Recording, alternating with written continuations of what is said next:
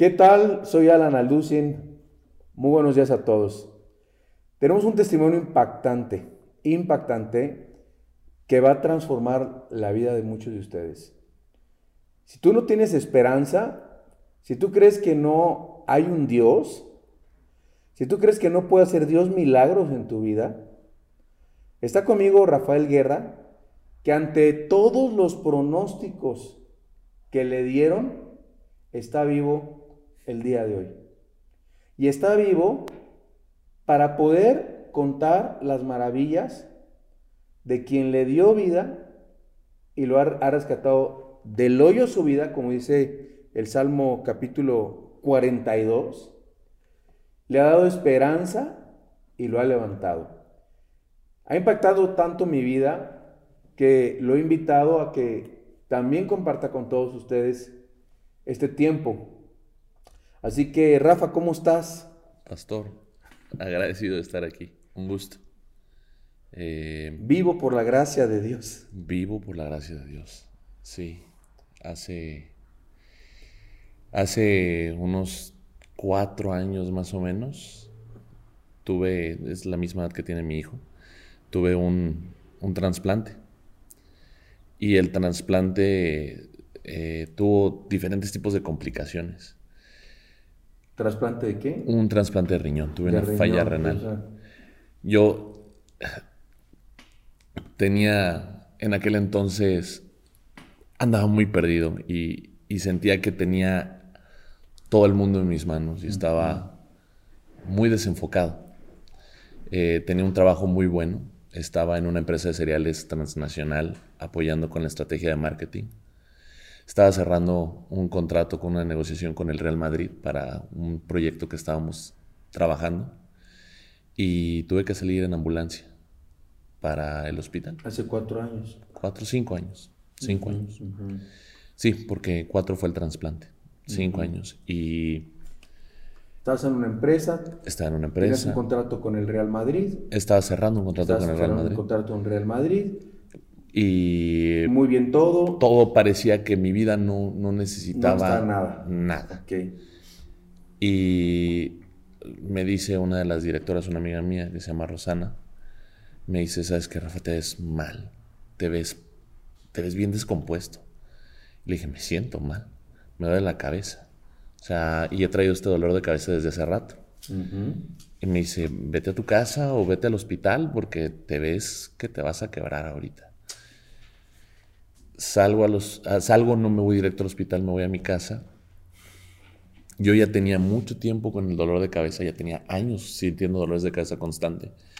Y en ese momento sentí que me iba.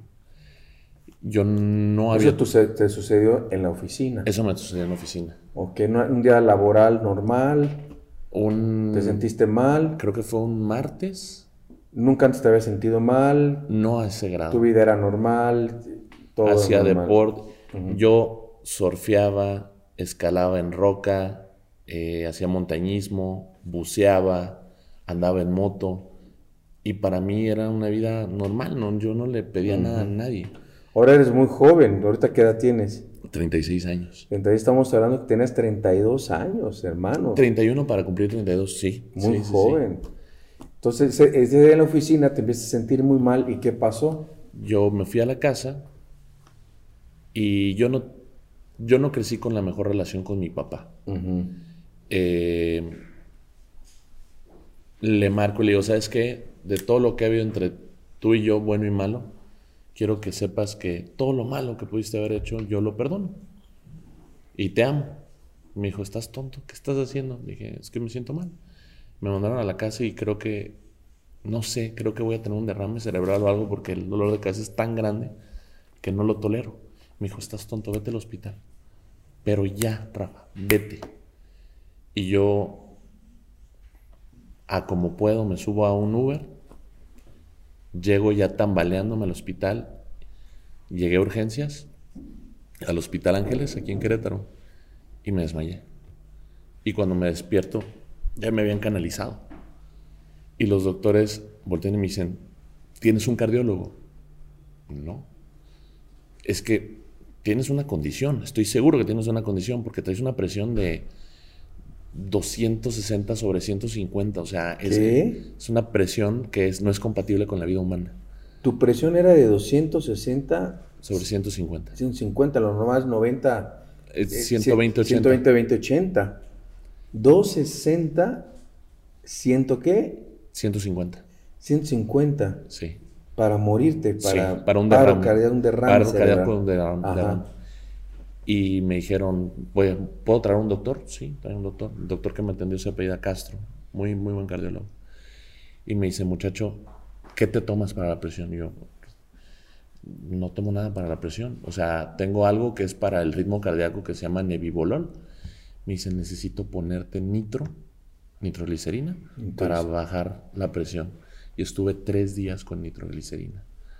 De Tardaron tres días en bajarte martes, miércoles y hasta el tu jueves. presión arterial, norma- regularizarla, normalizarla. Para que llegara un- a, a algo que me permitiera hablar bien y que me permitiera estar consciente y enfocado. Eh, después llega un doctor, se, se apellida Sabat. Voy a decir todos los apellidos. El doctor se apellida Ernesto Sabat. Por si son buenos son malos que no. Les falta tacto a veces, pero este doctor me dijo, muchacho, te voy a tener que hacer una biopsia de tus riñones. Y yo, ah, bueno. Yo, ¿qué es eso? ¿Ya habían detectado que era un problema del riñón o qué? Eh, Tenían la sospecha. La sospecha. No tenían ¿Por idea. los síntomas? Por los síntomas. El dolor de cabeza normalmente indica que la presión se está disparando. Ah. Yo pensaba que era un tumor o algo en la cabeza. Y la verdad es que yo no era mucho de ir al doctor. Decía, no, si algo me debe morir. Esas frases tontas que decimos cuando creemos que todo lo tenemos comprado, ¿no? Ajá. Y que pensamos que la muerte va a ser rápida, no va a ser dolorosa y no va a ser lenta. Yo decía, no, de algo me voy a morir. Cuando me dijeron, oye, es que sí hay un riesgo de muerte, fue como, bueno, díganme, ¿qué necesito? Me hicieron una biopsia, una aguja de este tamaño, pastor. Qué bruto. Y Para los la- que no saben dónde es, es la- introdujeron la, la aguja. es una aguja que te ponen en la parte de atrás, a la altura de los riñones, que es, eh, bueno, a mitad de la espalda. ¿De qué tamaño la aguja? Es como de 30 centímetros. Dios mío, ¿te, y- ¿te la metieron al riñón? No, es que sí, nadie, nadie me dijo que dolía tanto. O sea, Ah. había, había amigos que estaban aquí y me decían. De hecho, una amiga que me dijo, ah, sí, no te preocupes, no duele. A mí me hicieron una rodilla. Ah. Días después me dijeron, no, Rafa, es que no te queríamos decir, pero es de las cosas más dolorosas que te pueden hacer. Qué bruto. Y en la parte de atrás, por ejemplo, el- en la, la piel te inyectan anestesia. Ajá. Te duermen la dermis, la epidermis, pero hay unas capas que están abajo en esta parte de la espalda que son músculo. Y es músculo muy duro para proteger justo los riñones. Ah, ok. Bueno, esa parte la tienen que atravesar con la aguja y ya que está dentro, aprietan un, un- un botoncito que sale un gancho y ¡pa! saca las muestras. Híjole. Bueno, me sacaron como unas 10 muestras. 10 veces que tienen que... O sea, van desprendiendo partes del riñón. Del riñón. Van sacando así tejidito Ajá. y eso es lo que mandan a hacer el estudio. Ok. El- me dan de alta, yo salgo, me dan pastillas para ir calibrando la presión. La dosis, una de las dosis más altas que pueden tomar eh, para controlar la presión porque se disparaba todavía al mismo nivel que le comenté. Se seguía disparando. a Entonces- pesar de que te habían, ni- ya te habían puesto nitroglicerina. Sí, sí. Me- y me empezaron a dar una cantidad así alta de, de medicamentos. Hoy por hoy todavía tomo una cantidad, así que los doctores no me la creen cuando me dicen, ¿qué estás tomando? Esto, esto, esto, esto y esto. En, en esa dosis, sí. Hasta la fecha. hasta la fecha. Eh, porque después descubrimos que tengo un corazón un poco más grande de lo normal Ok. y una deformidad que me salvó de morirme de un paro cardíaco. Y el doctor me dijo, bueno, me cita y me dice, ¿vienes tú solo? Y yo, sí. Ah, caray, úchale. Bueno, pásale y siéntate. Y ya cuando te dicen eso dices, ay Dios, algo malo van a decir. Y me dijo, tienes falla renal. Tus riñones están trabajando como a un 10%. Todavía no te dan los resultados de la... Él fue el que me los dio en ese momento. Ah, ok, entonces ya, te- ya sabía que era El- confirmado. ya. Tenías un problema en los riñones. Falla renal. Ok, falla renal. Tenía todo el, todo el, digamos que, y esto se los digo a las personas que se automedican y que toman eh, cualquier medicina que sea de caína, ¿no? O sea, que sean eh, en base como el keterolac o todas estas cosas. Ajá. Lo que está, hay muchas medicinas que lo que hacen es vasoconstruir o, o- o- o- apretar las venas. Cuando uno aprieta las venas o, las para reducir el dolor de cabeza, las deshincha, ¿va? Las, las contrae. Cuando las contrae, es como cuando agarras una manguera. La manguera tú le haces un nudo y la manguera se hincha. En algún lado tiene que salir esa presión. Normalmente esa presión ya no sale en la cabeza, ya no sale en las venas, llega directo al riñón. Y se revientan todas las venosidades, causando que el tejido se cicatrice. Entonces, cuando se revientan las venosidades y vuelve a sanar, ya no sana siendo una célula funcional, sana siendo tejido cicatrizado. Entonces el riñón ya no funciona. Eso fue lo que me pasó a mí. Y eso pasa con cuando, dices que hay un problema cuando la gente se automedica con, que, con keterolaco. ¿Qué es malo esa, esa, medicina? No es mala la medicina, es, es el, abuso de eso es, ah, De, los riñones sufren mucho, se dañan mucho. Sí. Gente que se cura con dolores de cabeza. Y es que yo crecí en un, yo, crecí en un lugar con, en un hogar con, con, algunas carencias. Mi papá se fue cuando yo tenía 14 años. Entonces mi mamá batalló bastante y mi mamá me decía, Rafa, enfermarse es un lujo. Entonces cuando yo me sentía mal, era más fácil tomarme una neumelubrina, una aspirina, un keterolaco, matar el dolor y pararme para seguir trabajando. Yo trabajaba en una tienda de abarrotes cargando costales de azúcar y cargando verduras y cargando, que era la tienda de mi mamá. Entonces, pues no podías pararle, tenés que seguir trabajando. Entonces, bajo este contexto, yo toda la vida crecí con esta determinante de la enfermedad es un lujo. Entonces no me permitía descansar, no me permitía parar. Siempre que me empezaba a sentirme mal, me Te empastillaban y síguele. Una aspirina, una Coca-Cola, una neurina, una Coca-Cola y ya trabajo. Coca-Cola, eh, pero en fin. Sí. Entonces, eh, te detecta el doctor que tú tienes este problema en los riñones, tienes un problema en los riñones. Sí. Y que eso te está produciendo la, presión alta. Sí. Porque es sorprendente lo que van a escuchar, este, queridos amigos, del testimonio de este hombre que está vivo por la gracia de Dios. Después de cuatro años no han oído nada aún. Te detectan esto, ¿qué pasa después? Yo me ¿Qué te dicen? ¿Qué hay que hacer? Yo me convencí que yo podía resolverlo. Siempre fui una persona muy soberbia, pastor. Siempre fui una persona que creía que podía resolver todos los problemas del mundo y que no me había topado con un problema que no podía resolver. Ese tipo de arrogancia es lo que puede matar a una persona. ¿Todavía eres así? No. Ah, bueno. No, no, no, Gracias a Dios. Yo, yo, yo nada hago. Yo, yo, yo descanso y descanso en, mi Padre y descanso en Cristo. Nada pasa por mí, todo pasa por Él. Tuviste que pasar todo este proceso para que, Dios te humillara y... Yo tuve que ponerme de rodillas, pastor, porque yo, yo, yo necesitaba no cargar con esto. Porque durante muchos años pensé que yo era el que llevaba esa carga como dice la palabra de Dios, ¿verdad? Que el se exalta será humillado, ¿no? Entonces, la Biblia es es el, mejor libro del mundo. Claro, ¿verdad? Sí. Si, uno no aprende a poner la carga en donde tiene que estar y a ponerse de rodillas y aceptar que uno nada puede, uno puede tomar caminos que lo van a perder. Sí, y también aquí dice, dice, antes de, antes de la soberbia se, antes el quebrantamiento es la soberbia, ¿no? Dice, dice la, palabra de Dios. Pero entonces... Empiezo a hablar con, toda mi familia. Te dicen de tus riñones... Me dicen que ocupo un trasplante. Necesitas un trasplante de riñón. Y que con un trasplante yo, yo quedo bien. Ok. Entonces empecé a revisar por cielo, mal y tierra. Y contacté a la familia, ¿no? Y la familia que yo pensaba que, que iba a estar ahí y se desaparecieron. Y la familia que yo pensaba que no iba a estar fueron los primeros en decir, ahí van los exámenes de sangre. Revisa si alguno de nosotros somos compatibles. Y yo quedé sorprendido, eso me acercó mucho a, Me alejó de la familia que se alejó de mí y me acercó mucho a la familia que buscó el bien, porque dije, ay Dios, creo que tengo mal calibrado mi, mapa de valores, ¿no? Entonces revisamos y toda mi familia, diabéticos, hipertensos, no tenían... No, cualificaban para ser donantes. No. Okay. Y en eso aparece una niña de 20 años, que es mi hermana menor. A ella yo la crié como si fuera mi hija. Y me dice, se llama Daniela. Yo te voy a donar. Le dije, no, yo no quiero que tú me dones. No, yo te voy a donar. No, es que yo no quiero que tú me dones.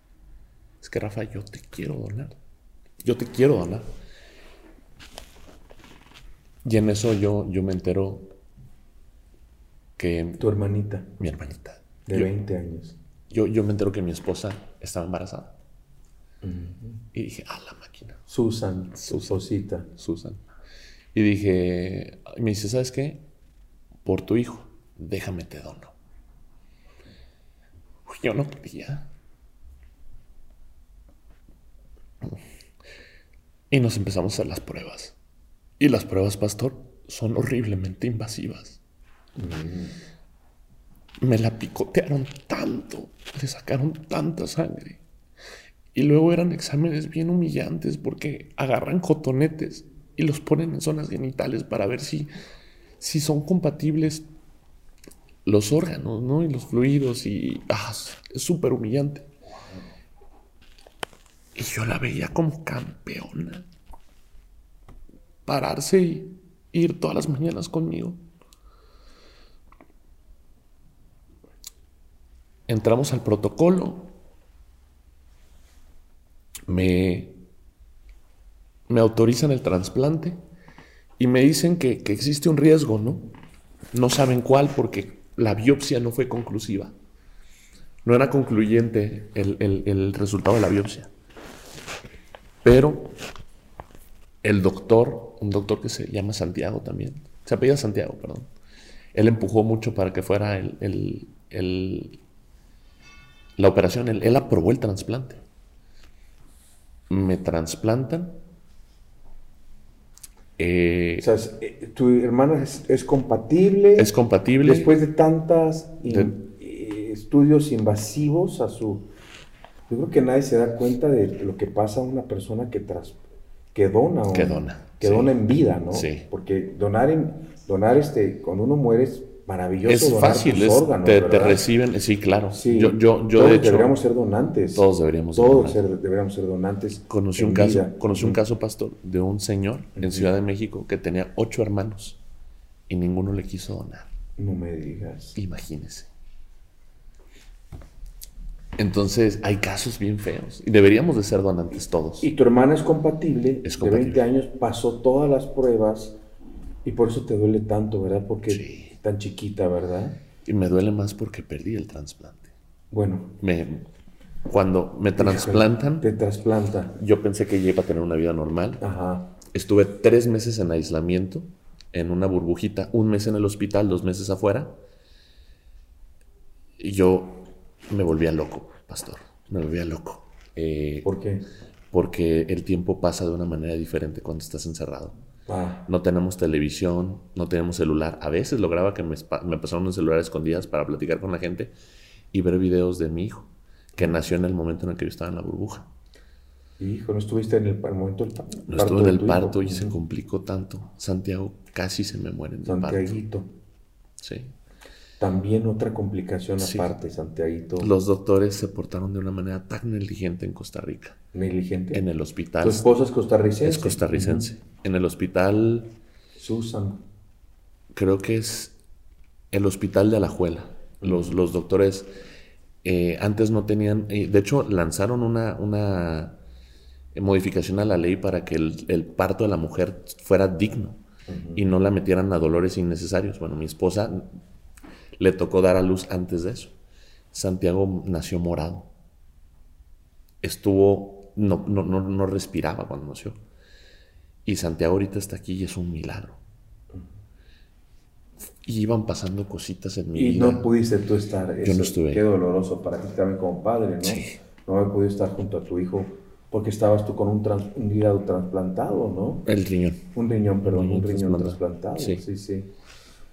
Y y estabas en cama, en la burbuja, pasaron los tres meses, no podías ni hablar, nada. La, primera semana la pasé con, con, hipo. Me, pusieron un tubo para respirar en la operación y cuando lo sacaron me lastimaron. Entonces estuve con hipo una semana, pero no podía dormir, no podía comer, no nada, porque el hipo me despertaba. Llegó un momento en que volteé y le decía a los doctores, drógame, por favor, duérmeme. Mm. Me daban clonazepam y así podía dormir, pero no se me quitaba el hipo. Tardó una semana en quitarse. Pasan los tres meses, leía yo, leía, trataba de mantenerme ocupado. Me dan de alta. Yo no tenía mucha certeza de lo que iba a pasar con mi trabajo. Y Susan vino a México. Al terminar su, tiempo se vino para acá y yo la recibí y cargué a Santiago. Mm. Lo cargué y, por Dios, sentí tanto amor. Yo, yo me deshacía en amor. Yo, yo, yo siempre, yo siempre quise ser papá, pastor. Yo siempre quise ser papá. Yo quería hacer las cosas bien. Lo que en mi vida no tuve, yo lo quería dar a manos llenas. Yo, yo me lo cavaba a besos, yo lo apretaba y no me la creía. Y estando una semana, Susana aquí, yo me empiezo a poner mal. Y tuve que regresar al hospital. Estuve una semana eh, otra vez eh, hospitalizado. Me dejan salir, pero no había nada conclusivo, no me decían nada. Me tuvieron que hacer otra biopsia, pero ahora en vez de sacar la muestra de atrás, como el trasplante de riñón no lo ponen atrás donde están los originales, ah. Lo ponen adelante en una zona que se llama la zona de la ilíaca. Me acuestan y me duermen y ese no duele. el de atrás sí duele mucho, el de adelante no. Me durmieron la dermis, la epidermis y como lo primero que está es el riñón, sacaron las muestras. Sacaron como 13 muestras esta vez. Lo mandan con la doctora María, no me acuerdo el apellido, es es una patóloga en el Hospital Español, pero es la mejor patóloga de, Latinoamérica. Mm. Y ella me dijo, muchacho, hay una presencia autoinmune en tu riñón. En tu nuevo riñón. En tu nuevo riñón. Quiere decir que tu cuerpo es el que se está comiendo el riñón. Tu cuerpo está rechazando el riñón, se lo está comiendo. Se lo está comiendo, sí. ¿Por qué se lo está comiendo? Porque hay diferentes enfermedades autoinmunes que lo primero que atacan es riñón, corazón y pulmones, como el lupus mi enfermedad, aunque no aparecía entre los registros como lupus, actuaba de la misma manera. Se fue a atacar al riñón y lo empezó a matar, a matar, a matar, a matar. Entonces tu riñón estaba siendo rechazado por tu cuerpo, se lo estaba comiendo tu propio cuerpo. Sí. Y lo detecta la patóloga. Sí. ¿Y qué pasó? Y me dicen, vete preparando porque no te va a durar un año. Yo regreso a Costa Rica a estar con Susan y empezar a poner todo en orden, hablar con mi jefe, hablar con las gentes del trabajo y a decirle, señores, pues me tengo que regresar a México porque voy a perder el riñón y porque lo único que voy a poder tener para sobrevivir es hemodiálisis. Para esto, Susan y yo empezamos a tener muchas discusiones referente a nuestra fe. ¿Ya eras cristiano? yo, pasó todo esto? Yo, yo crecí mi vida siendo católico. Ok. Y yo era, yo era, yo era un niño que, seguía mucho eh, este aprendizaje de, catequesis, fe. Yo, yo, yo estuve en escuelas católicas, yo sentía una afinidad por crecer en la fe. Me, desde pequeño, desde pequeño yo, yo memorizaba, o sea, versículos de la Biblia de memoria desde que tenía 6, 7 años y me gustaba. Cuando llegué a la secundaria en algún momento me inscribí para ser un hermano lasallista e ir de misiones, hablarle y predicarle a la gente de la palabra. Pero me acuerdo que mi papá me dijo, ningún hijo mío va a ser padrecito. Me cancelas esa solicitud. Mi papá era muy duro conmigo, muy duro. Pero creo que eso me ayudó mucho a... Contrario a que muchos desearan que sus hijos fueran sacerdotes, ¿verdad? En verdad, sí. No, en mi caso me dijeron que no. En los países que vivimos que son católicos. Católicos, exacto. Casi la mayoría, como los cristianos quisieran que su hijo fuera pastor. Claro, claro, exacto. Yo, yo en ese entonces... Pero tu papá no quería que fuera sacerdote, pero tú querías. A mí me llamó, yo sentía mucha conexión, yo quería encontrar el camino que me acercara a Dios. Yo toda la, yo desde niño yo platicaba con Dios yo, mi casa no era cristiana, era católica, y tampoco mi papá era muy afín a la iglesia.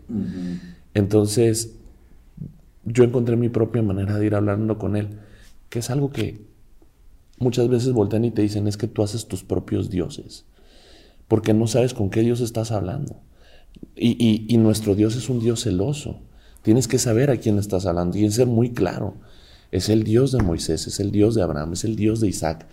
O sea, tienes que ser muy claro porque si no, es como que tú hagas tu propio Dios y tú dices, ah, es que yo hablo con Él. No. Hay una manera de hacerlo. Y el camino te lo marca la Biblia. Y, yo, no, yo no entendía eso, pero para mí yo tenía una comunicación con Él. Yo hablaba con Él, yo lo buscaba, pastor. Lo busqué de muchas maneras, viajé a muchos lugares, viajé a templos en Asia, viajé al desierto en Arizona, viajaba a iglesias en Colombia. Yo, teniendo una religión no encontraste todavía a Dios, no sentías que tenías una comunión con Dios. Me sentía así. Y desde muy chico buscabas tú a Dios. Correcto. Pero lo buscaste en religión y luego empezaste a experimentar buscando en otras religiones, en otros países. Sí. Ok. Malamente. ¿Qué, otras religiones buscaste? Eh, mire, su papá lo llama sincretismo. Sincretismo, bien, ok. Yo lo, yo lo conocí de la misma manera. Yo empecé a trabajar con un psicólogo que se especializaba en estudios antropológicos de los huicholes, de los toltecas, de los eh, mayas. Y empecé a estudiar a Carlos Castaneda, que fue este eh, antropólogo muy famoso de los setentas, mm. que te hablaba de, la tensegridad, ¿no? Tensión, integridad y, y la conexión con el universo. Y yo empecé a ir a, ver estos rituales de los huicholes. Viajábamos a, la, a un punto en el centro de México. Comíamos peyote y entrábamos a... Los huicholes son los indígenas, ¿verdad? De México. es correcto. que no son mexicanos. Es correcto. Tú eres mexicano, tu esposa costarricense, correcto. tu hijo es costarricense. Mi hijo es costarricense. Pero los huicholes son Los huicholes son mexicanos. De hecho, indígenas mexicanos. Mi abuela es huichol mm. y el abuelo de mi abuela era gobernador de la tribu de los huicholes. A mí me dijeron que normalmente, y en esto también la Biblia lo, menciona, que la maldición se pasa de padres a hijos, ¿no? Entonces... Pero los huicholes practican este, la magia, ¿no? Es correcto. Este, en las hierbas, en la naturaleza, en, lo oculto, ¿no? el ocultismo, sí. Esto. Ahí ellos se, se, se apegan a ciertos seres que le llaman seres inorgánicos, ¿no? Que viven afuera en la naturaleza y que los van guiando como, como con favores. Entes. Entes, oscuros, ¿sí? Que después con el tiempo, a mi entender, fui viendo que son entidades demoníacas. Sí, como dice en Efesios capítulo 6, son potestades principados, son demonios, ¿verdad? Este, hueses espirituales de maldad en las regiones celestes. Y que habitan en el desierto. Así es. Bueno, cuando regreso del desierto. El desierto. Es Acá es algo bien, bien importante. ¿eh? Sí. Y lo vemos en endemoniados en la Biblia, sí. que están en el desierto. Sí. Y les gustan los lugares desérticos. Sí. ¿Verdad? Como el de Adareno. Bueno. Pero bueno. Yo hoy sé que yo estuve poseído. No lo digo a la ligera. Cuando regreso del desierto, yo tenía cuando, eh, cuando entre 17, fueron 17 años. ¿Practicaste con los bucholes, peyote el peyote es un, como un hongo, es como una hierba, explícalo para que... Es, es, es, un, es un tipo de, de, cactácea que se da en el desierto, que nace como un cactus chiquito, que se recorta y se limpia, se lava y se come. Es un sabor horrible. ¿Y te hace, te hace viajar? Te hace entrar en estado alterado de consciente, te hace viajar y ver cosas. Y un huichol te va guiando. Un huichol o, o, o, un brujo. En este caso, yo, yo iba con este psicólogo especializado en antropología, él era el que era mi maestro en esto. Sí. Y cuando regreso del desierto, eh, a mi casa, se empieza a aparecer una, una, entidad como de esta estatura, que parecía una niña. La primera vez que se apareció fue un sábado 9 de abril, no me acuerdo bien el año, 2004 más o menos, 2000, 5, no 2004, 2004, 2005. Y yo despierto y la veo sentada sobre mí. Con una cara horrible, desfigurada. Literalmente arriba de ti. Arriba de mí, como cuando dicen que se te sube el muerto. Y yo no me podía mover. Y aparte de esto que estaba sentado sobre mí, había algo en la ventana. Yo... Tú lo viste, lo sentiste. Yo estaba despierto. Estabas despierto, no estaba dormido. No estaba dormido agarro fuerza y tardé como, no sé, se me hizo eterno y me paré. Y fui a recorrer toda la casa porque decía, hay algo aquí, ¿no? Y estaban, éramos, eran, mi papá ya no estaba, eran puras mujeres, era mi, mi mamá, mi abuela y mis hermanas, y yo fui a ver que estuvieran bien. Al día siguiente yo llego y le digo a mi mamá, mamá, ¿sabes qué? Te tengo que contar algo. Me pasó esto y te lo digo porque si algún día mis hermanas te dicen algo, quiero que creas en ellas. Y si necesitan buscar ayuda, que busquen ayuda. Yo tampoco le decía a mi mamá, mamá, fui al desierto, hice esto, no, no, no, lo contaba. Pero a la semana siguiente mi hermana se acerca y me dice, Rafa, ¿has visto algo en la casa? Y le dije, ¿cómo? Me dice, es que vi algo y quiero saber si tú viste lo mismo. ¿Te lo dijo? Me lo dijo. Y le dije, mira, vamos a hacer algo, cuéntame tú qué viste y si es lo mismo yo te cuento, ¿va? Porque no quiero predisponerte. Y Carmen me dijo, acabo de ver una, eh, el sábado en la madrugada vi una niña parada fuera de la puerta de tu cuarto, de esta altura. Sí. Y dije, ay Dios, es real. Lo empecé a ignorar. Y lo empecé a ignorar y lo empecé a ignorar y lo empecé a ignorar. Pero no se iba. Y empezó a seguirme. Yo me fui a estudiar a Monterrey. Esto fue en Tampico. Me fui a estudiar a Monterrey. Y los roomies que estudian, las personas que vivían conmigo me decían, Rafa, es que vimos una niña en tu cuarto. O Rafa, vimos a alguien parado en una sombra. O, ¿sabes? Sombras, sombras, sombras. Todo eso comenzó a suceder a raíz de que empezó a estar con los bucholes. Correcto. Y como dice la Biblia, abriste puertas. Abrí puertas. Abriste, abriste puertas. Abrí tu vida. puertas. Esto se fue extrapolando y fue, pasaron, fue pa- pasando. Yo no dejaba de ir a los rituales. Era como yo seguía buscando, buscando, buscando. Cuando me enfermo, Susan me dice, eso que abriste, Rafa, yo creo que eso es lo que te enfermó. Porque los doctores hasta el día de hoy no saben qué causó la enfermedad. Energéticamente me drenó, me quitó todo lo que tenía de riñones. Para los que nos están viendo, que sepan que la enfermedad que tú tienes, porque todavía no has dicho ni, ni la mitad de, lo, de tu enfermedad y cómo es que estás vivo hoy. Correcto. No dan, y es un caso que lo está estudiando la ciencia actualmente. Correcto. Y los doctores, tu caso es único. Sí, hay varios doctores, únicos. hay varios doctores que se han llevado mi, mi- mi- mi archivo, se lo han llevado a Houston. Hay doctores, por ejemplo, hay un doctor de la UNAM que hace aquí estudios para revisar el contraste, de- para encontrar si hay mujeres que tengan eh, miomas en el pecho. Un día me dijo, oye, ¿puedo utilizar el estudio contigo para tomarme una, una fotografía térmica del corazón? Y me dice, tu corazón es una máquina. Me dice, te iluminas así. Ay, sí. Me dice, es, es, la presión que manejas es, es de verdad que no me la creo. Me dice- Y me dijo, "¿Te- ¿me puedes pasar tu expediente?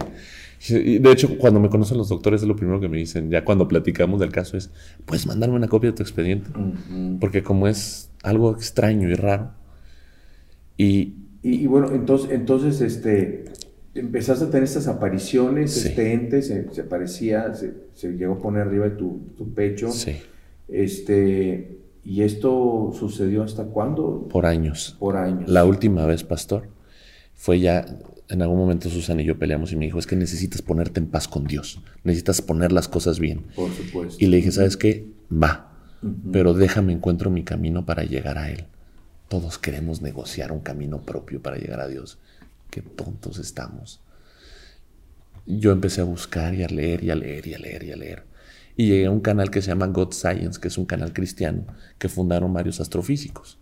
Y te van llevando hacia la Biblia y te van diciendo, hey, sabemos que tú batallas, sabemos que te cuesta porque necesitas lógica y ciencia, pero mira, lee esto, mira, ve esto, y te van acercando. Pero honestamente ni siquiera eso me convencía ni me llevaba a Dios. Ujú. Los doctores me mandaron a morirme. Cuando y ¿Después pasaron, del primer trasplante? Sí, pasaron dos cosas así feas. Una, estando en Costa Rica, un día Susan me levanta en la noche y me dice, Rafa, algo me tocó. ¿Cómo que algo te tocó? Algo me tocó. Estábamos acostados, estábamos en, nuestro, en nuestra cama y estaba el niño dormido. ¿no? Estaba Susan de un lado, el niño en medio y yo acá. Y me dijo, es que hay algo ahí en la habitación. Algo me tocó. Cuando yo abro los ojos, vuelvo a verla. Tenía años sin verla y la volví a ver ahí, a esa cosa. Le decimos que es una niña porque toman la forma de lo que podemos entender, pero es un demonio. Y cuando yo la veo, le dije a Susana, no hay nada, pero ¿sabes qué? A esa es la cortina que te está tocando. Cámbiate de lado. Pero Vente". tú sí estabas viendo Yo la niña, estaba viendo. Al demonio. Yo este. la estaba viendo. Y ese día empecé a orar. Y le dije, Dios, muéstrame el camino.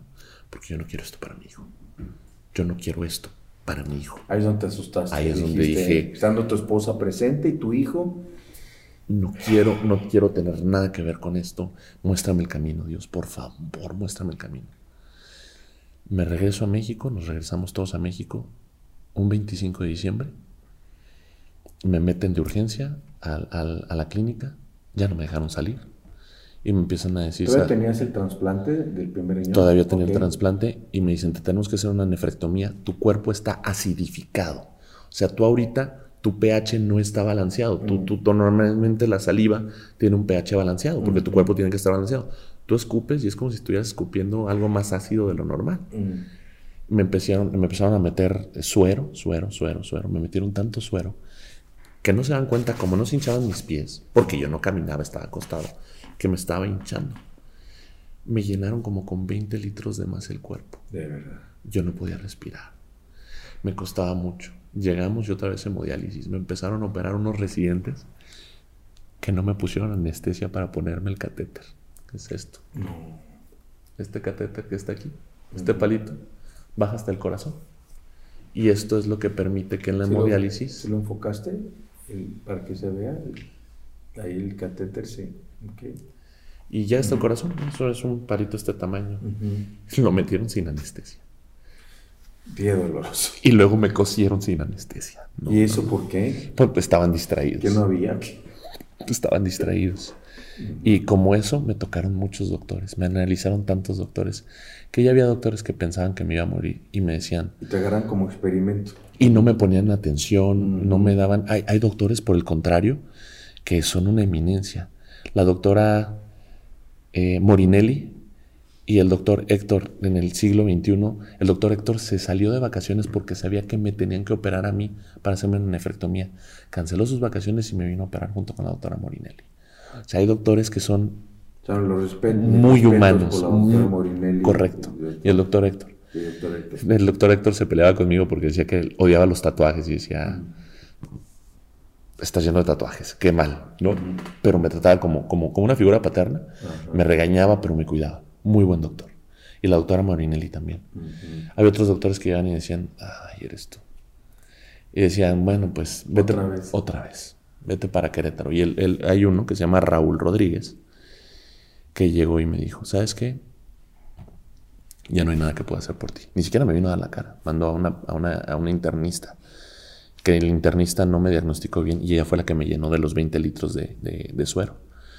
Y yo le decía, me estoy ahogando. No, no, está en tu cabeza. No, de verdad me estoy ahogando. No, está en tu cabeza.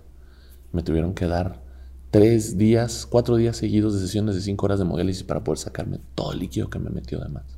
Explica a los que no sepan qué es una hemodiálisis. La hemodiálisis, y ya lo voy a enseñar. Bueno, voy primero el catéter. La hemodiálisis es una sesión que una máquina filtra tu, tu- sangre, pasa por la máquina, sintetiza los componentes buenos de los malos y te regresa la sangre limpia al cuerpo. Pero así como quita componentes malos, quita componentes buenos. Entonces tienes que llevar un tratamiento a veces para compensar la hemoglobina, que es lo que cuando te dicen que tienes anemia es porque tienes hemoglobina baja. Bueno, entonces es, es un tratamiento que te limpia pero te quita. Entonces es muy desgastante. Es muy desgastante. Las sesiones de hemodiálisis puedes salir fulminado y vomitando y regresando las, las- así todo tu, tu estómago, ¿no? Y bueno, y, y, este, ¿cómo es que avanza, te dan un trasplante, tu hermana de 20 años, nos dices, el, el- la- nos dices tu testimonio, ¿no? Lo, lo- cómo buscaste en la, en la- en la religión, buscaste en los chamanes, las experiencias del ocultismo, los brujos, todo esto, te enfermas del, del- del- de, este, de tus riñones, te quitan un riñón, te ponen otro riñón de tu hermana, repito, y tu cuerpo rechaza el riñón de tu hermana, este, ¿y qué pasó? ¿Te sacaron ese riñón? Me lo tienen que sacar de emergencia.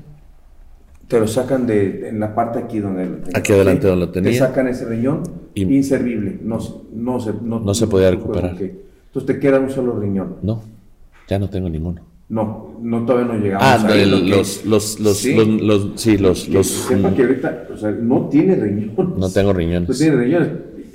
Apenas has contado que te quitaron uno, mi hermano. Sí, de ¿Cómo hecho, es que te quitaron el otro también? no, es una, es una cirugía donde desconectan porque los otros riñones se fueron secando, como pasitas. Ok. Entonces, como mis riñones siguen produciendo renina y hacen un dolor que me tumba, tienen que desconectarlos. Ya no los sacan, solo los desconectan. Mm, Pero el cuerpo los termina absorbiendo. mm. Tu, Eh. tu, tu, tu cuerpo, tu otro riñón se, se. ¿Cómo pasa? Como una pasa. Desapareció. Sí. Actualmente no tiene dos riñones. No tengo nada de riñones. Ok, Todo es a través de terapia sustitutiva. ok. En ese entonces los doctores me dijeron, tu corazón está muy lastimado, tu cuerpo está muy desgastado, está súper adificado, tienes un nivel de desnutrición enorme. Y este cuate, Raúl Rodríguez, el doctor, me dijo, pon tus asuntos en orden y vete a Querétaro. Allá te tienen que dar tu servicio de hemodiálisis, aquí ya no vamos a hacer nada por ti. Dije, pero es que no me están curando. Yo solo soy responsable hasta que te di el trasplante. Ya no tienes trasplante, yo no soy responsable de nada. Dije, wow, qué calidad, ¿no? Y volteo y le digo a Susan Su, ve y busca una casa en algún lugar que esté, al menos cerca de un parque que esté bonito, para poder ver los atardeceres y, e irme en paz y poner todo en orden, ¿no? Mi testamento, mi... para irme tranquilo. Tú viniste acá como tus últimos días hace cuatro años. Hace cuatro años. Me dijeron que no le iba a librar, que no iba a pasar de un año. Es más, me dijeron que no iba a pasar de seis meses. Hace cuatro años te dijeron que no pasabas de seis meses de vida. Correcto. Y ya pasaron Cuatro, cuatro años. años y aquí estás con nosotros. Sí. Susan empezó a congregar, con- congregarse en una célula, en un grupo de iglesia Ajá. de G316. Y el pastor José Juan le decía, trae a Rafa, trae a Rafa. Estamos orando por él. Oraban mucho por mí. Tráelo, tráelo, tráelo. Y un día de la nada yo le dije, oye, Su, ¿te puedo acompañar? Sí. Yo no podía caminar bien. No podía caminar, estaba todo marchito, estaba todo arrugado, todo, todo me dolía. Y cuando me movía, me movía con un bastón. Y yo ya había empezado a escuchar prédicas de su papá y de usted y de Fano. Las escuchaba tratando de, de aprender, de, encontrar mi, mi camino, el camino, la verdad. Y cuando llegué con José Juan, José Juan me dijo, Rafa, podemos orar por ti, te podemos ungir en aceite. ¿Sí? Y me dijo, ¿tú realmente crees que Dios es tu Salvador, que eres un pecador? ¿Tú crees que Cristo murió por ti?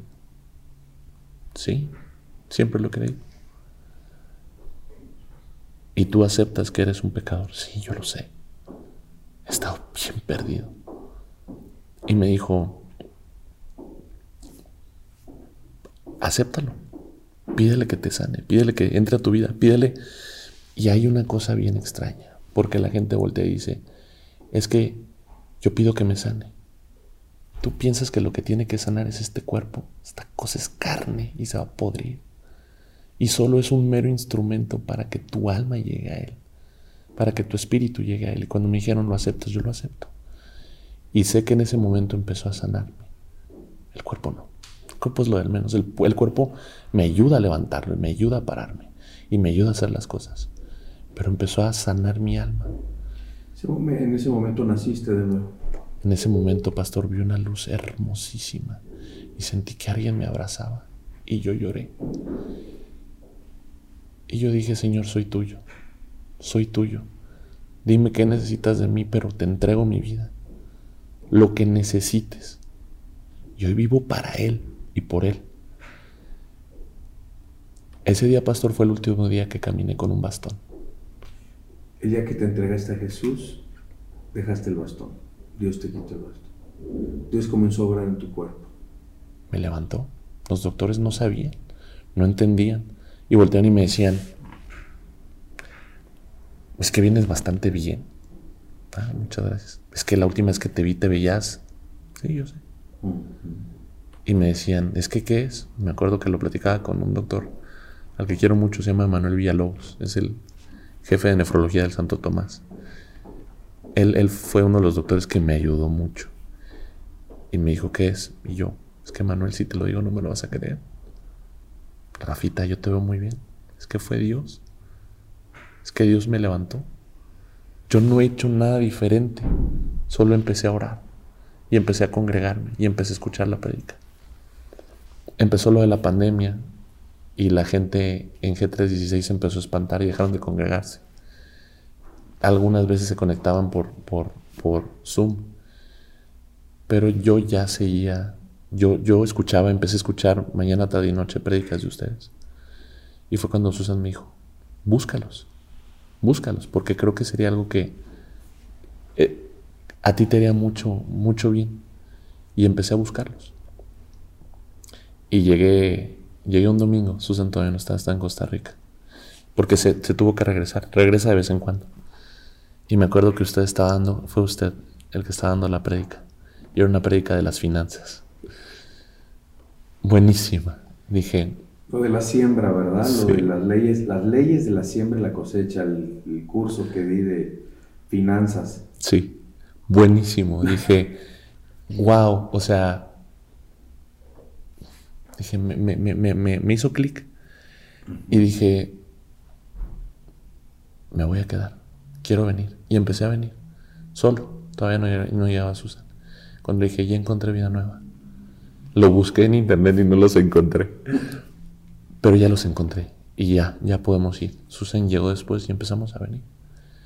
Y hemos estado viniendo y... Encontré vida nueva, o sea, vida nueva para el mundo querétaro. Correcto. y en Cristo encontraste vida nueva. Y en Cristo encontré vida nueva, sí.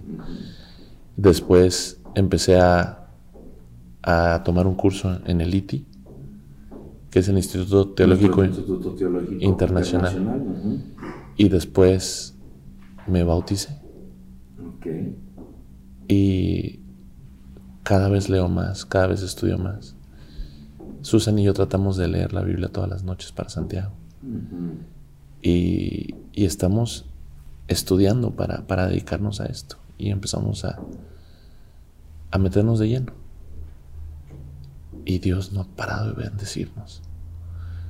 Nos ha ayudado tanto. Ha habido, ha habido veces que le digo, Dios, yo no sé cómo le vas a hacer, pero necesito que me ayudes para pagar las cuentas de este mes y yo me dedico a esto de lleno y Dios me bendice y bendice la casa y bendice la gente que trabaja con nosotros.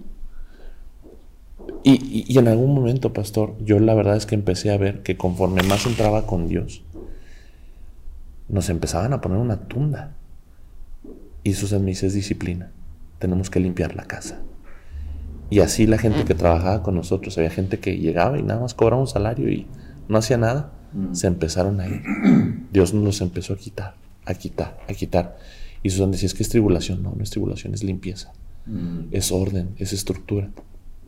Dios es un Dios, Dios es un Dios de orden. Y la casa la, limpió. Mm. Y nos quedamos Susan, Jorge y un servidor. Jorge es una persona que trabaja con nosotros y nos ayuda a ayudar a la iglesia. Extraordinaria persona. Sí, magnífico. Sí. Y, y, empezó a ponerse todo en orden. Pero las tribulaciones, parecía que, estaba, ah, que estábamos pasando por tribulación, pero en realidad era orden, porque tenemos un desorden. Vimos que tenemos que arreglar temas de contabilidad o todo, y hoy, hoy por hoy puedo voltear y veo, y las empresas, la casa, nuestras amistades se limpiaron. O sea, Dios, Dios en su palabra dice que es un Dios de orden, ¿verdad? Y, cuando uno lee la Biblia, comienza a darse cuenta del desorden que hay en nuestra Sí, vida. sí, Este, desde el principio, Dios creó los cielos y la tierra. Día 1, día 2, día 3, en una perfección absoluta, ¿no? 7, el número perfecto de Dios. Y uno comienza a darse cuenta, tengo que ordenar mi casa, tengo que ordenar mis negocios. sí, Y eso viene como un resultado sí, de nuestro nuevo nacimiento en Cristo Jesús. Porque Dios nos comienza a quitar las malas influencias, Dios nos comienza a quitar amigos que a lo mejor no eran los amigos que nosotros, porque me dicen, pastor, es que ya no me hablan mis amigos. Le digo, no bienvenido eran al amigos, club. no eran amigos. No eran amigos, Dios te va a dar otros mejores amigos. Y creo que ha dado unos amigos preciosos ahora Sí. aquí en la iglesia. sí, sí. ¿verdad? Pero me llama mucho la atención y quiero resaltar esto, que Dios ordenó tu empresa, Sí, porque sigues teniendo tu empresa. sí, Hay- yo sé que a veces has tenido tiempos bien difíciles con tu esposa, y este, pero Dios te fue quitando lo que era innecesario, sí, ¿no? total. Y, y Dios te dejó lo necesario y la gente que debe de estar contigo. Y, y me fue mostrando hacia dónde. Que Yo, yo, yo desde pequeño me ha tocado ser bueno explicando cosas. mm, Me ha tocado ser maestro, dar clases. Y ahorita la empresa mía se fue moviendo hacia eso. Ahora estamos preparando gente con valor, con ética y profesionales en, en- en el amplio espectro de las compras. Y, y me gusta porque creo que puedo ayudar, sobre todo porque podemos, en este tema de las negociaciones, inculcar valores.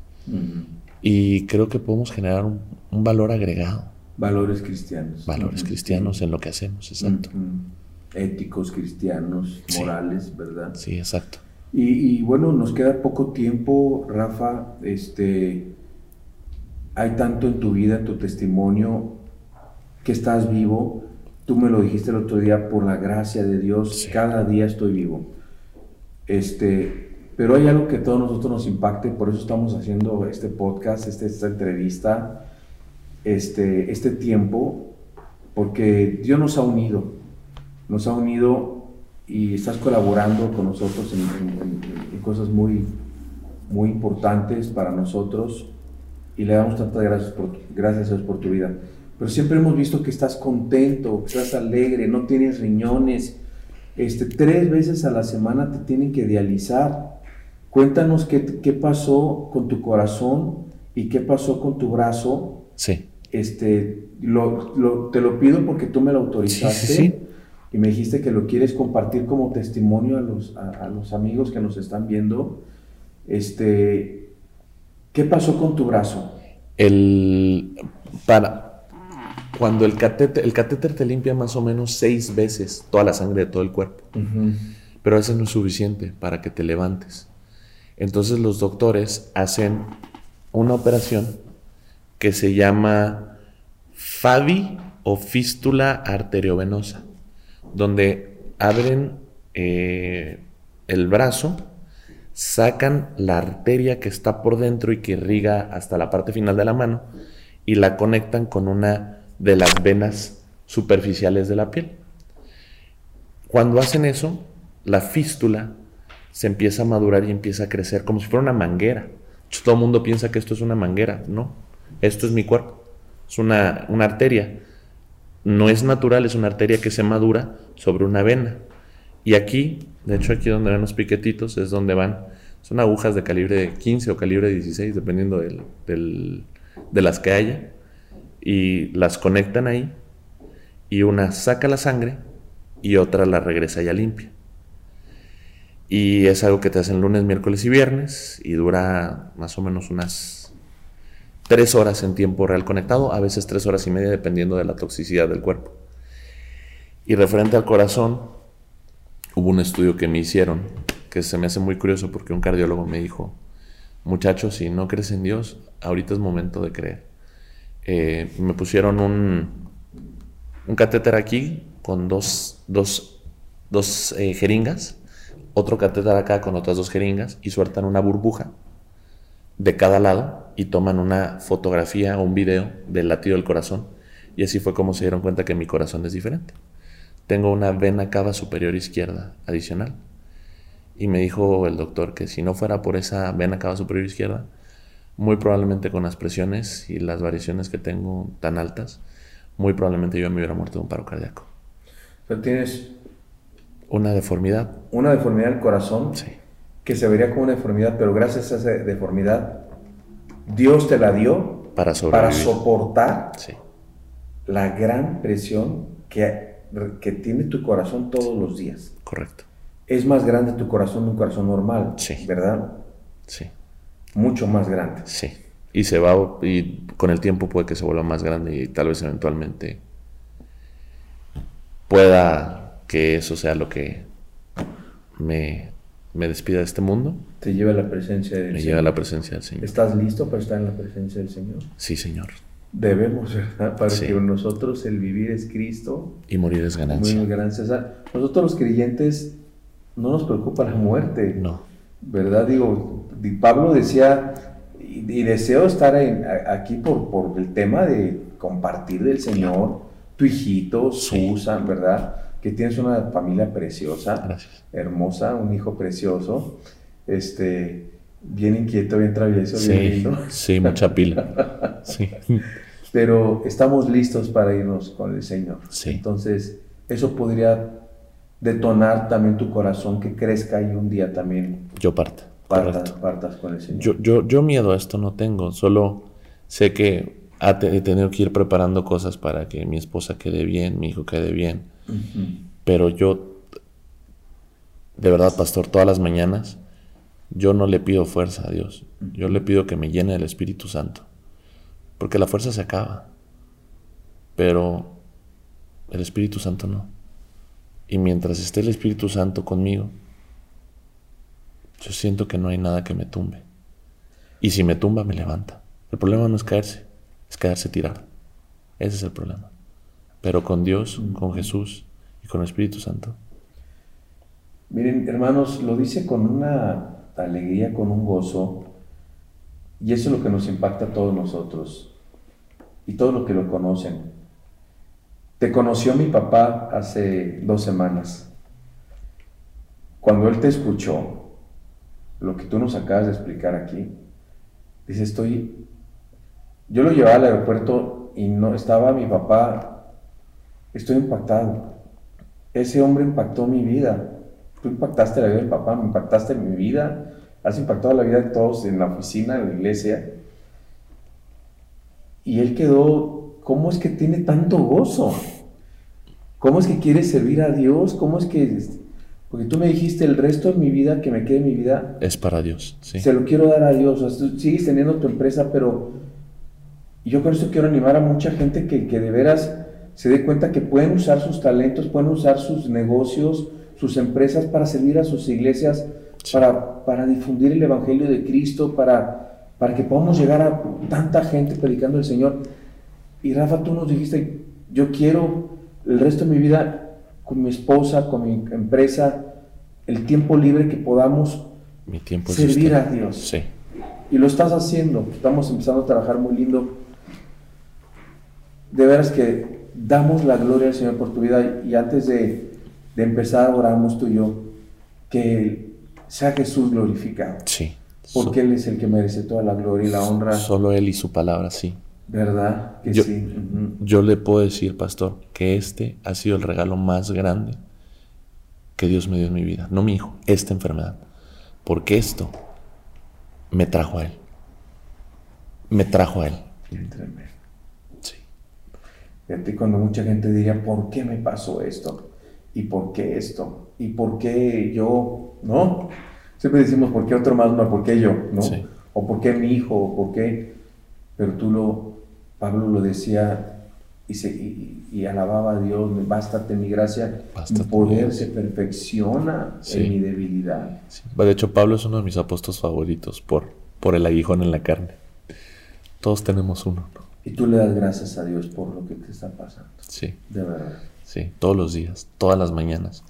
El ejercicio más difícil, y, y el otro día lo platicaba con David, es que los días en que me duele y que deseo, deseo que se acabe el dolor, es muy fácil acordarse de Dios y pedirle que me ayude a que se quite el dolor. El ejercicio de verdad es cuando estoy bien. El ejercicio de verdad es cuando no me duele nada, cuando me levanto pleno y lleno. Ahí es donde volteo y digo, Señor, no dejes que se me olvide, por favor, permíteme darte las gracias. Gracias por permitirme despertar bien. Gracias porque hoy no me duele nada. Gracias porque la gente no agradece cuando no le duele. Se nos puede olvidar. Y eso es, eso es lo, lo, lo principal. Agradezcan la plenitud, tanto como cuando piden en la, en la, en la desgracia. Agradezcan en la plenitud. Es importante. Tremendo consejo, tremendo consejo. Yo sé que muchas veces te levantas con unos dolores, ahorita te ves también, te has levantado con unos dolores, de hecho lo hemos pospuesto este podcast dos, tres veces, porque has amanecido con tremendos dolores y padecimientos, por eso te digo que la gente que te conozca, Rafa, guerra, y vea que eres un testimonio de que Dios vive. Y de que Dios en su gracia y en su misericordia permitió esto. Todos los que aman al Señor, Romanos 8:28 dice la palabra de Dios, todas las cosas habían para bien. A veces no entendemos por qué, pero Dios lo hace para bien. recuerdo una mañana que estabas aquí en la iglesia y te caíste en el baño con unos dolores. Sí. No salías del baño con unos dolores. Estaba llorando. Estaba ahí David, fue a orar por ti. Estaba David, estaba Fano, estaba Cristian. Estaban los tres. Estaban un montón ahí los, los, pastores, pero no te podías levantar de, de los dolores. Estuviste que una hora completa. Todo, toda toda la, la, la, sesión. De hecho, Cristian se salió para el devocional de las ofrendas, pero yo ya no podía. Yo estaba así, los tres estaban orando por mí. Y después de estar orando, orando, orando, orando, orando el, dolor, el dolor desapareció. Y pues oren, oren por Rafa. Rafa, de verdad que damos gracias a Dios por tu vida. Oren por Susan, oren por su precioso hijo también, por su familia. Eh, y si quisieras dar alguna última palabra este, para cerrar. Y luego queremos invitar que si alguien que nos está viendo quiere reconciliarse con Dios, ¿verdad? Pero si tienes alguna palabra final. Sí, yo... Padre, ilumíname, Señor. Tenemos muchas razones para estar enojados. Tenemos muchas razones para enojarse y odiar la vida y estar insatisfechos porque no nos dieron el aumento, no nos promocionaron, porque eh, mi esposa no me dice las cosas que quiero, porque mi hijo no juega conmigo. ¿Sabes qué? Hay muchas razones para estar molesto, pero hay muchísimas más razones para estar bien. Y la verdad es que tienes la oportunidad de acercarte a Dios, acércate a Dios. Todo lo demás es segundo plano, pero si te pones en orden con Dios y arreglas las cosas con Dios, tu vida se va a acomodar. Y si piensas que necesitas estar sano y sin enfermedades para estar bien. Aún en medio de la enfermedad puedes tener lo mejor del universo, que es una relación excelente con Dios, una buena relación con tu esposa, una buena relación con tu hijo, una buena relación con tus padres Pónganse en orden con Dios y todo lo demás vendrá por añadidura. Pues de veras que hemos tenido una hora, yo estoy conmovido y él ha escuchado su testimonio dos o tres ocasiones, me sigue conmoviendo tu vida, Rafa. Gracias a Dios por tu vida, por la de tu familia. La Biblia nos dice en Juan 3:16 que de tal manera amó Dios al mundo que ha dado a su Hijo unigénito para que todo aquel que en Él cree no se pierda, mas tenga vida eterna. Acércate a Dios como. Cree en Él. Dice la Biblia que el que cree en Él, aunque esté muerto, vivirá. Cristo la resurrección y la vida. Somos todos pecadores. Y la paga del pecado es la muerte. Pero Romanos 5.8 nos dice que el regalo de Dios es vida eterna en Cristo Jesús, Señor nuestro. Ábrele hoy tu corazón a Jesús. Cree en Él con todo tu corazón, que Dios le levantó a los muertos. Entrégale tu corazón el día de hoy. Pídele que entre a tu vida como tu Señor y tu Salvador. ¿te parece bien que hagamos una oración? Y si alguien quiere recibir a Jesús en su corazón, que haga esta oración con nosotros. ¿Te parece bien, Rafa? Vamos a orar y si quieres entregarle tu vida al Señor, haz esta oración con nosotros. Dios te damos gracias porque entendemos hoy que Jesús es el camino, la verdad y la vida. Nadie puede llegar al Padre si no es a través de Jesús. Perdónanos nuestros pecados, somos pecadores. Perdónanos, Señor, por nuestras rebeldías, nuestra soberbia, nuestro orgullo. Hoy nos acercamos a ti, creyendo que Jesús murió, que Jesús fue sepultado y Jesucristo resucitó. Te pido que entres hoy a mi corazón. Entra en mi corazón, Señor Jesús, porque te entrego mi vida el día de hoy. En el nombre de Jesús. Amén. Amén. Y pues gracias, Rafa, gracias a, Dios por lo que nos dieron en este podcast. Oren por Rafa, oren por su familia. Que Dios le siga dando muchos más años de vida y salud y fortaleza espiritual y que nos podamos ir juntos, ¿verdad? en, el eh, rapto. en el rapto, en el arrebatamiento, que el Señor viene pronto por su iglesia. Así que gracias por escucharnos. Soy Alan Alducin y este es un podcast más de vida nueva para el mundo, para Dios y para todos ustedes. Dios los bendiga. Hasta luego. Gracias.